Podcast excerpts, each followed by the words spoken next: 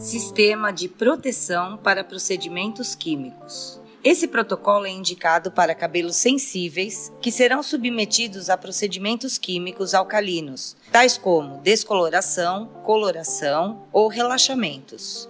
Aplique o SOS Impact Shock Passo 1 sobre a região sensibilizada dos cabelos. Seque 100% com auxílio do secador e inicie o procedimento químico desejado. O objetivo será evitar o excesso ou aumento da sensibilização da fibra capilar. Esse conteúdo encontra-se em material escrito e para mais informações e outros audiobooks, acesse o Robô Suite.